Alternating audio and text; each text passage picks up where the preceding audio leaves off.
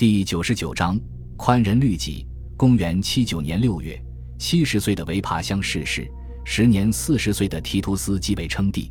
提图斯长达十年的皇储生涯为他积累了许多执政经验，他深知皇权的稳定离不开元老院。于是他继位之后的第一件事便是宣布取消告密人制度。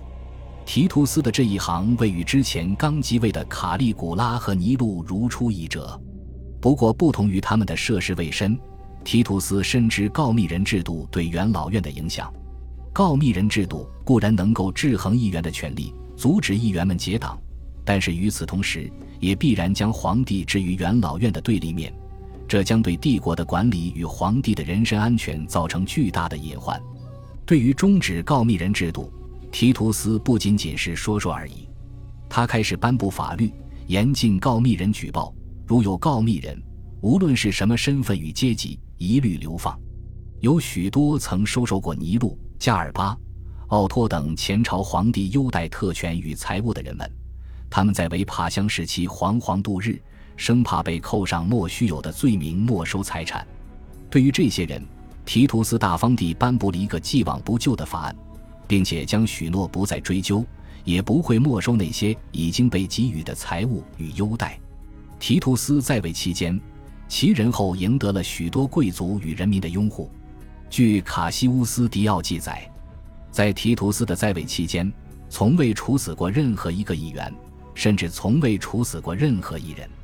提图斯本人恪守法律，并且绝不把个人情感带入执政当中。他待人仁厚。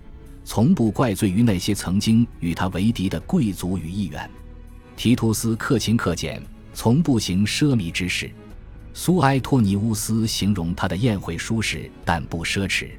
与此同时，提图斯并没有把自己的原则强加于别人。对于那些奢靡的贵族们，他没有强迫他人改变生活方式，而是选择了宽仁律己。但宽仁律己却不等于纵容不道德。对于那些恶意诽谤之人，提图斯向来严惩，并严禁他人以此为乐。不过，令人佩服的是，提图斯自己则对他人的诽谤十分豁达。他曾说：“我不可能被这些诽谤中伤所伤害或支配。这些针对我的舆论没有被禁言的必要。我也不在乎那些错误的指控。至于那些针对其他已死皇帝的诽谤，我相信，如果这些皇帝真的成神了，那么小人自然会受到报应。”为了保障人民的安全，提图斯在元老院内推行了一系列加强帝国治安以及保护人身安全的法案。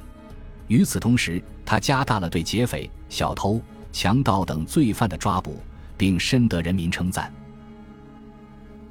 感谢您的收听，喜欢别忘了订阅加关注，主页有更多精彩内容。